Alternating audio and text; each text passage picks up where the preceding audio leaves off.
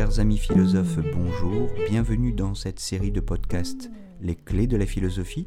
Je m'appelle Jérôme Ravenet et je partage avec vous des conseils et une réflexion sur les clés utiles pour entrer en philosophie à travers les exercices académiques de la philosophie, la dissertation et l'explication de textes autour des auteurs du programme officiel des examens et concours du secondaire et du supérieur.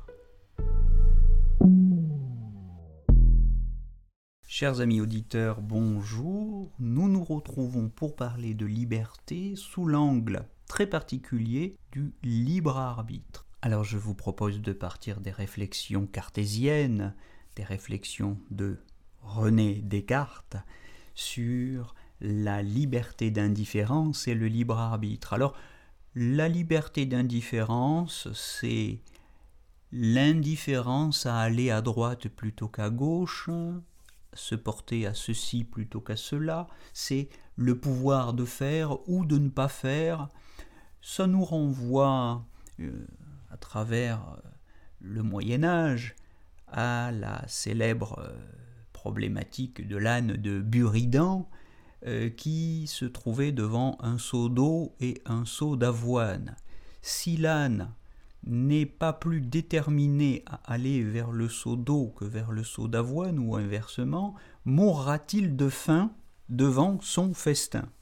Tel est le paradoxe par lequel Buridan, le théologien du Moyen Âge, entend démontrer que cette liberté, si elle existait, serait mortelle, mais que, en réalité, et pour notre plus grand bonheur, cette liberté n'existe pas. Voilà, nous pouvons partir de cette définition de la liberté d'indifférence, la liberté comme indifférence, c'est-à-dire pouvoir de faire ou de ne pas faire, et aller plus loin avec Descartes sur le concept de libre arbitre tel qu'il l'emploie pour désigner le pouvoir qu'a la volonté de se déterminer à agir et à être contre les forces du corps qui la, meuvent, qui la mettent en mouvement, à être elle-même, cette volonté, cause de ses pensées et de ses décisions.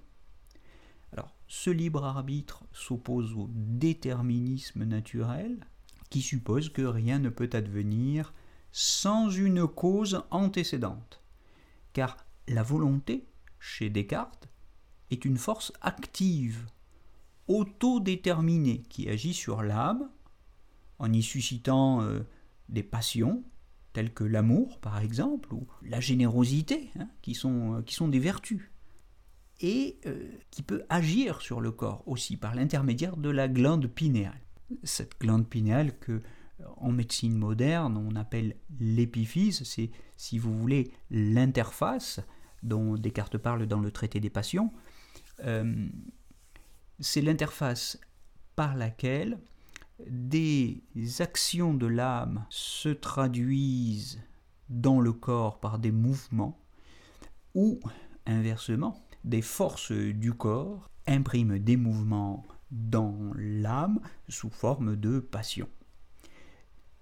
Descartes définit les rapports de l'âme et du corps, donc si vous voulez, en physicien.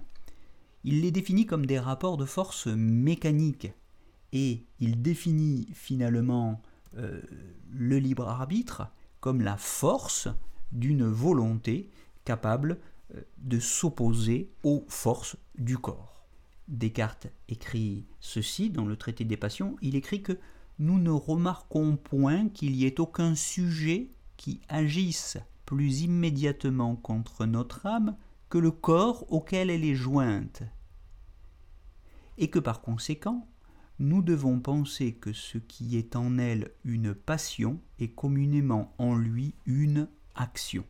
Voilà quelle définition de la liberté nous propose Descartes et voilà dans quel contexte, à l'intérieur de quel paradigme, à l'intérieur de quel modèle ou quelle représentation scientifique du monde et des rapports du corps et de l'esprit se situe Descartes mais il ne faut évidemment pas, et nous ne pouvons pas, nous ne pourrons évidemment pas en rester là.